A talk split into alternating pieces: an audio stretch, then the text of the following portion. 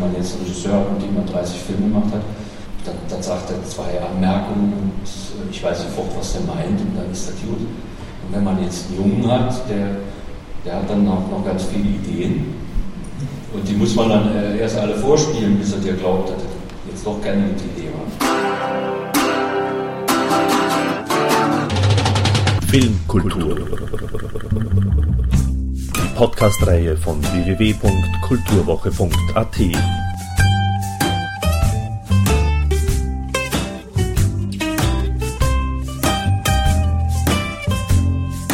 Präsentiert von Manfred Horak. Dieter Schleip ist einer der arriviertesten deutschen Filmkomponisten, der wiederholt den Deutschen Fernsehpreis und den Preis der Deutschen Filmkritik für seine vornehmlich komplexen Orchesterpartituren gewann. Zuletzt 2007 für die aufwendige und ungewöhnlich groß orchestrierte Musik zur Dokumentation Die Hochstapler von Regisseur Alexander Adolf die Zusammenarbeit mit Alexander Adolf brachte ihm beim 30. Filmfestival Max-Ophüls-Preis nun auch den Filmmusikpreis 2009 für den Kinofilm So glücklich war ich noch nie. Bei der Podiumsdiskussion EU XXL Forum Filmmusik am 6. März 2009 im Audimax der Donau-Universität Krems im Rahmen des Festivals EU XXL Film sprach Dieter Schleib über seinen bewegenden Karriereverlauf beginnend als Punkgitarrist im Jahr 1978. Somit gleich mal Ton ab für Dieter Schleib. Ich bin eigentlich Punkgitarrist, war ich 1978 so. Deshalb ist glaube ich 80er Jahre und ich bin so Ende der 70er auch so scharf dann vorbei. Aber jetzt hast du einen Orchester-Soundtrack komponiert, ne? Ja, das war jetzt aber Zufall, dass jetzt da eine E-Gitarre dabei ist. Ich hatte einfach Spaß da noch zu dem Orchester was dazu zu spielen. Also die, die Vorgabe vom, vom Regisseur war halt, hm, die war eigentlich ganz einfach, dass er sagte, der Film muss so anfangen, dass jeder eigentlich denkt, boah, Hochstapler sein ist echt klasse, die haben tolle Autos, viel Kohle und so und, äh, und ich denke, es vermittelt sich auch so einigermaßen. Die Freude, die natürlich danach gebrochen wird, oder eigentlich schon mit den Streichern, wenn die Jungs so eingeführt werden, da, da ist schon so ein bisschen, da wird es dann schon unterschwellig kriegt man schon ein bisschen was verpasst. Also die Jungs, das ja nicht so gut ausgeht alles. Worum geht es in dem Film in ein paar Sätzen?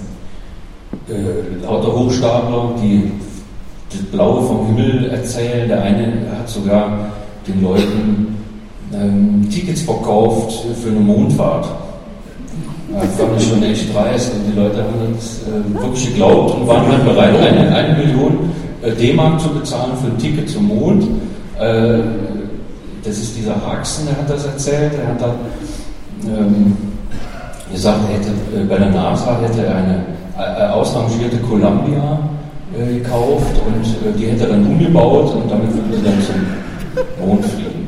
Und von da oben könnten sie halt so die Sponsoren, was weiß ich, die Leute von Coca-Cola können dann Werbung machen. Und so. Also hochinteressant äh, und war schon für den Regisseur, das war ja sein erster Film, Alexander ist eigentlich Drehbuchautor und hat wirklich Jahre recherchiert und hat mit den Jungs wirklich viel Zeit verbracht. Äh, ich glaube, er selber wurde natürlich auch Opfer einer Hochstapelei. Der hat denen auch, glaube ich, Kohle geliehen. Äh, also, die haben das im Blut. Äh, da kann man so, ja, muss man aufpassen. Ja, also Alexander hatte naja, wenn er halt den ersten Film macht, dann hat er noch nicht so viel Ahnung. Äh, aber ist ja eigentlich nicht so schlimm. Er meinte dann, er hätte gerne so eine naive, kindliche Musik. So mit Glockenspiel, Xylophon. Hm, hab ich gedacht. Hm.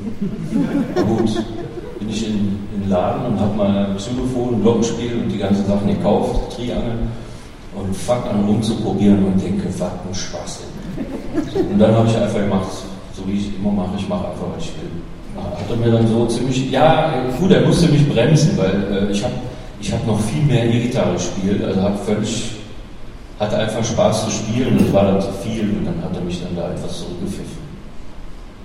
War auch besser wahrscheinlich. Erzähl uns noch mal ein bisschen was über deine Karriere. Du bist, hast in der Punkband angefangen und, und äh, bist dann zum Film gekommen, bist von Aachen nach München gezogen und äh, bist einfach an die Filmhochschulen gegangen und hast versucht, Leute kennenzulernen. Ja, also aus Aachen, das habe ich halt gemerkt, da musste ich schnell weg, weil natürlich kein Mensch in Aachen oder nur ganz wenige Leute. Paar Leute haben das Aachener Filmhaus gegründet, da war ich dann mit dabei, weil ich dachte, die machen einen bestimmten Film und dann kann ich da Musik machen und so. Äh, ein Film wurde dann auch gedreht. Der Regisseur meinte, du kannst die Musik machen, aber haben noch keinen Hauptdarsteller. Habe ich gesagt, okay, mache ich. Äh, nur um, damit ich halt einen Film bekommen habe, also damit ich endlich Musik machen konnte. Äh, und das war natürlich keine Zukunft, also weder als Schauspieler noch äh, sonst wie in Aachen. Ähm, bin dann nach München verschlagen worden, weil meine Freundin damals da studierte, habe ich gedacht, okay, dann gehst du da halt hin, ist ja erstmal billig. Ich musste Zivildienst machen und Zivildienst war in derselben Straße wie damals die Filmhochschule. Also habe ich aus Baldowert wieder und bin dann nach, nach Feierabend immer in die Filmhochschule und habe probiert, Regisseure kennenzulernen. Weil natürlich äußerst schwierig ist, man geht da einfach rein und sagt, hallo, ich bin der Dieter aus Aachen, braucht, braucht ihr Musik vielleicht? Ähm, und die waren dann doch etwas äh, ja, hochnäsig, würde ich mal sagen, aber ich habe mir natürlich alle Namen gemerkt. äh, ja, so fing das dann an. Äh, und das hat dann aber dann auch noch ein paar Jahre gedauert. Das hört sich jetzt so einfach an, aber insgesamt hat dieses Hinbaggern und Versuchen und Machen hat äh, zehn Jahre gedauert.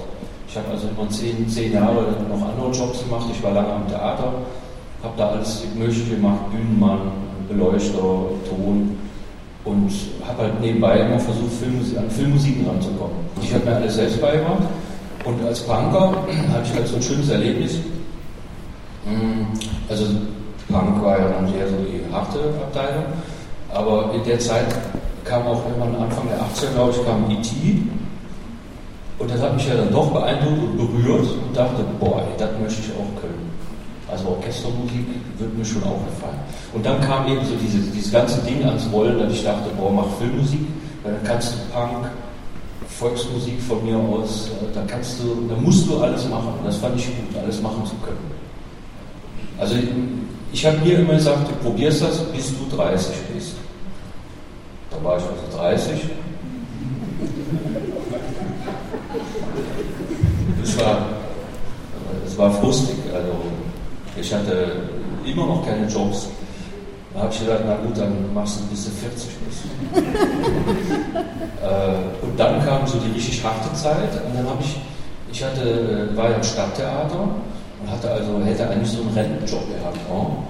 Und dann habe ich gedacht, okay, jetzt bist du 30, jetzt setzt du alles nochmal auf eine Karte und kündigst. Und dann probierst du es nochmal, volle Bulle. Und dann ging es sowas von bergab. Zwei Jahre nochmal. Richtig übel. Meine Mutter musste mir Miete bezahlen. Teilweise. Also es war wirklich schlimm und dann dachte ich so, jetzt ist vorbei. Jetzt muss ich ausziehen, ich muss äh, meine Sachen verkaufen. Und ich hatte einen Kumpel, der äh, wollte Drehbuchautor werden und der war gerade in Los Angeles. Und dann habe ich gedacht, okay, jetzt gehe ich den noch besuchen und danach ziehe ich zurück zur Mutter oder sowas. ja, also da habe ich dann das letzte Geld verballert und kam dann zurück und dann kam wirklich dieser berühmte Anruf von einem Regisseur, der sagte, ja, ich habe vor ein paar Jahren einen Film von dir gesehen ähm, der hat mir so gut gefallen und ich habe mir immer geschworen, wenn ich mein erstes Fernsehspiel oder so mache, dann rufe ich dich an. Das hat er dann auch gemacht und, äh, und so ging es dann los.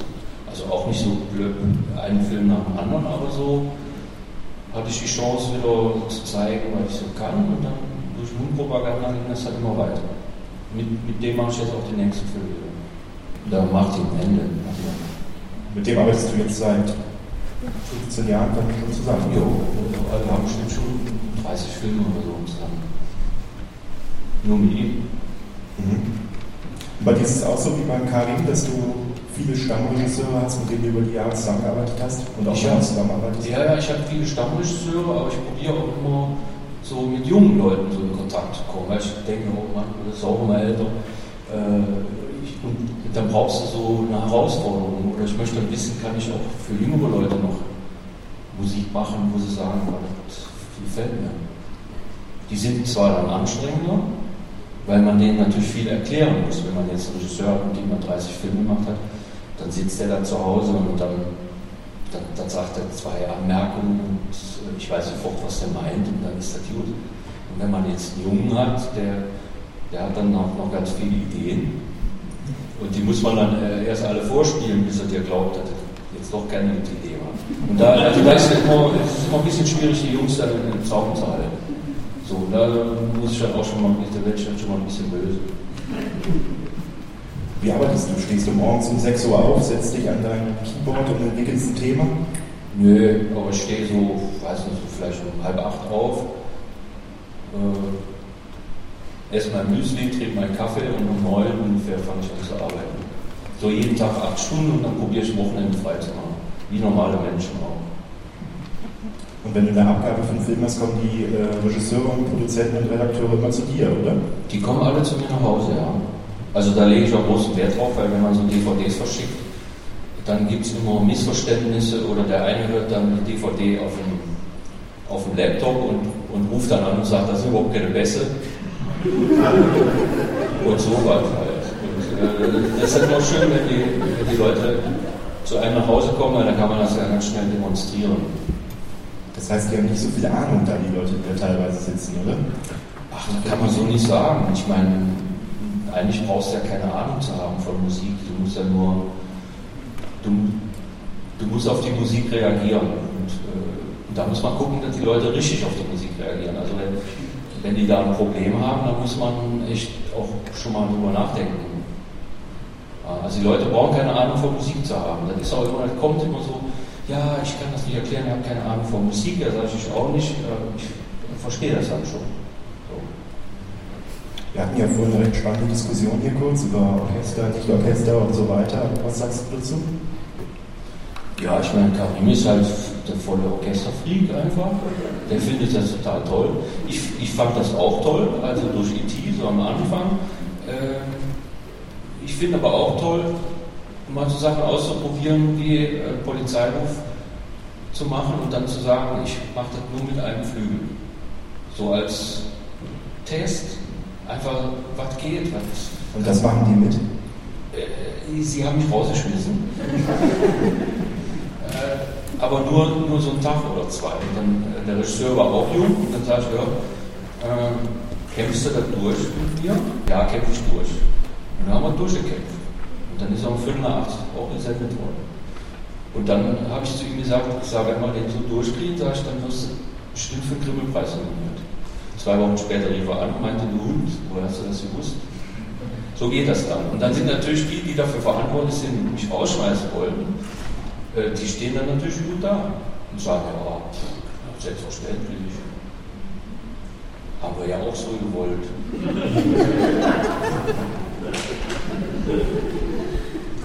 ja, so ist das. Für Musik ist ja die totale Manipulation. Ich versuche natürlich, äh, das ist ja das Tollste. Ich meine, wenn die Leute sich nicht wehren können und du bringst sie dazu, dass sie anfangen zu heulen, das ist doch klasse. Ich finde, das ist super. Also gerade wenn man so, da sitzt eine Regisseurin, diese sehr stämmige Dame, und die, ist, die läuft halt schnell aufs Klo und ist in Tränen aufgelöst. Das, das finde ich gut. Was ist der Unterschied zwischen einem Dokumentarfilm und einem Spiel, äh, Spielfilm, die Herangehensweise? Hast du in einem Dokumentarfilm mehr Platz für Musik, mehr Platz für Themen? Das kann man so nicht sagen. Also bei dem Film ist ja so, du hast ja nur Talking Heads die ganze Zeit. Und dann gibt es diese Insel, diese 30 bis 45 Sekunden, die zum Ausruhen sind, weil sonst kriegst du ja eine Krise, wenn du nur die Leute reden hörst. Äh, also hier hatte man eigentlich ziemlich wenig Platz. Eigentlich nur ein Intro, dann diese 10, 12 Inseln und, und dann das Ende.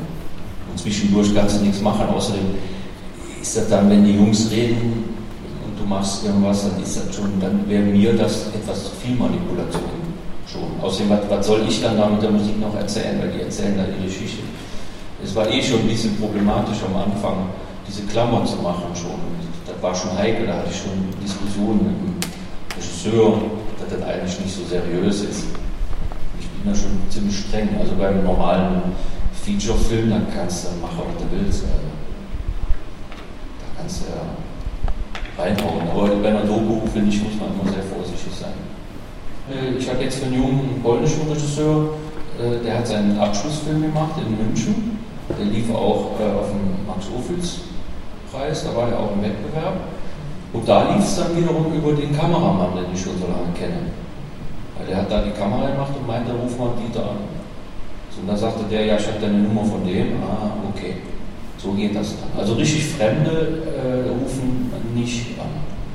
Also einfach so aus heiterem Himmel ist es eher selten. Also ist schon immer so aus meinem alten Netz, was ich ja, so Mitte der 80er angefangen habe zu stricken. Meistens habe ich die Projekte sind ja meistens okay. Sehr diplomatisch. Mhm. ähm, was würdest du denn wahnsinnig gerne mal machen? Also was fehlt dir noch? Du hast Serie gemacht, du hast Fernsehen viel gemacht. Ich habe keine Serie gemacht. Äh, Lukas zum Beispiel hat zwar das ist eine Reihe. Ja, eine Reihe, okay. Ja, ich habe auch mal einen Fall für zwei und einen Faust, das ist ja auch ein Teil von so einer Reihe. Aber jetzt so eine richtige Serie oder so habe ich eigentlich nicht gemacht. Ich denke, es wird für das Alter. Wenn man so, ja, da macht man nämlich den ersten Teil und dann kann man die Musiken immer wieder benutzen und dann kann man sich dann darauf ausruhen und so. Und ich bin immer noch so ein bisschen, ich möchte natürlich immer wieder neu anfangen. Ich würde, würd am liebsten auch immer jeden Film neu erfinden, aber das funktioniert dann auch nicht so. Ich habe das lange durchgezogen, aber das, das macht einen dann kaputt, weil man einfach sagt, du kannst nicht schon wieder das Rad neu erfinden. Obwohl ich das gerne machen würde. So, eigentlich jeden Film neu erfinden. Ich, äh, ich nehme mir ja auch schon viele Freiheiten raus. Also zum Glück ist ja so, dass die Leute mich wirklich sehr frei arbeiten lassen. Also die Jungen äh, sind halt meistens Jungs, äh, mit denen ich da zu tun habe die, die geben mir den Film ohne Musik und sagen, mach, wie du meinst. Also ich habe überhaupt keine Vorgabe. Und das finde ich sehr, sehr befreiend. So. Weil alles andere würde mir keinen Spaß machen. Äh, war ja mal eine Zeit lang, ich weiß nicht, ob die das heute immer noch machen, mit den Layout-Musiken, alles voll machen und dann musst du halt nur nachspielen. Und dann ist er albern. Finde ich jetzt. Und, und bei den Dokus ist das eben so, weil in den Dokus habe ich natürlich auch ziemlich viel Freiheit, weil die sind meistens äh, Low Budget. Und, und wenn ich ein Low Budget habe, dann lasse ich mir natürlich noch weniger reinnehmen. Und das nutze ich dann aus, diese Freiheit. Dann mache ich einfach, was ich will. So, noch viel schlimmer als sonst. Auch schon. Ähm, Sie wissen alle, was Layout-Musiken, Temp-Tracks sind? Musiken, die vorher vom Cutter oder von der Produktion angelegt werden auf Filme, wonach die Komponisten sich oftmals richten müssen, wie sie komponieren äh, sollen. Ähm, äh, Karin, du hast mir mal gesagt, dass du Temp-Tracks gar nicht so schlimm findest, im Gegensatz zu Dieter jetzt. Also meine Filme sind immer voll von Temp-Tracks und vor allem sind dicht. Ich sehe es als Spannungsfläche. Also ich, ich finde es auch spannend zu sagen, hm, das haben die da gemacht, aber ich mache es viel besser. Zum Beispiel, ach, das könnte man, das so nicht gut. Ich will es ganz anders machen. Auch zu sagen, so will ich es eben nicht machen. Es ist einfach, ähm, ich, ich, äh, diese Filme werden ja, die kommen in Filmen ja in der späten Phase, also in der, äh, oft in der falschen, nach der falschen Abnahme erst. Und äh, die, nur kurz zur Erklärung, um den Redakteuren, den Auftraggebern den Schnitt besser verkaufen zu können, die diesen wissen, werden, werden die Filme heutzutage eigentlich schon fast von vorne bis mit Filmmusik unterlegt, aus meistens Hollywood-Stores. Ne? Und ähm, das ist zum Beispiel bei der Schatzinsel war das auch so, der Film war, weil es ein Abenteuerfilm, es ist ein Genrefilm und es äh, war einfach wahnsinnig aufwendig getempert schon mit teilweise hunderten von Schnitten und äh, es war natürlich schon, klang schon ziemlich gut, als es das Ding bekommen hat. Und ähm, da war natürlich, das war natürlich nicht einfach zum Teil, sich dann davon zu lösen, aber ähm, ich sehe es als Herausforderung. Man sagt, okay, jetzt habe ich hier die Scores, äh, besten Scores von James Newton Howard und was weiß ich, Alan Silvestri, Hans Zimmer etc. pp. da liegen, aber ich versuche es trotzdem zu, irgendwie zu toppen, indem ich es halt individueller gestalte. Und äh, meistens funktioniert es auch. Aber ich, also ich bin nicht, ehrlich gesagt, ich kam auch nicht auf die Idee, den Leuten zu sagen, hey, gib mir bitte den Film ohne die Temp-Checks, weil eher so, dass ich äh, oft Musikbesprechungen auf Grundlage der Temchecks, die auch stattfinden, auch, auch, um zu sagen, so machen wir es nicht, oder das sage ich schon auch, äh, ich halte von Sklavenstein, so wie ich es überhaupt nicht mache, das finde ich nicht gut, das ist hier zu so oder zu so. Aber es ist trotzdem immer, diese Temchecks sind trotzdem allgegenwärtig, bei mir zumindest. Ich bin in der luxuriösen Position von Dieter. Ja, aber du kriegst sie ja auch, ne? du setzt dich dann nur einfach drüber hinweg, oder? Nee, nee, ich kriege die Filme wirklich ohne Musik. Das ist vollkommen ohne Musik, ja. Die können die Musik gerne benutzen für die Redakteure, um das denen vorzuspielen. Und sobald der Film zu mir nach Hause kommt, möchte ich den ohne Musik. Also von mir aus können sie noch drauf spielen, aber dann ist es, dann hat man O-Ton links und Musik rechts, dann kannst du die Musik halt wegklicken. Ob die jetzt halt zum Wegklicken ist oder nicht drauf ist, ist mir dann egal. Hauptsache sie ist weg. Thank you and good night.